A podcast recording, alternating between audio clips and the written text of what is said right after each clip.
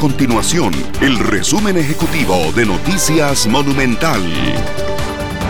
Hola, mi nombre es Fernanda Romero y estas son las informaciones más importantes del día en Noticias Monumental.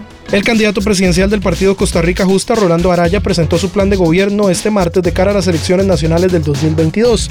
Dentro de sus propuestas se encuentra establecer la felicidad como un nuevo derecho humano, ya que considera que es el estado emocional del pueblo un factor determinante.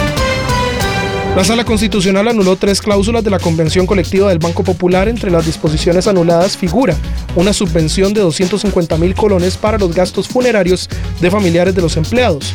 Así resolvieron los magistrados una acción de inconstitucionalidad presentada por la Procuraduría General de la República, alegando que estos acuerdos violentan los principios de austeridad, razonabilidad y proporcionalidad.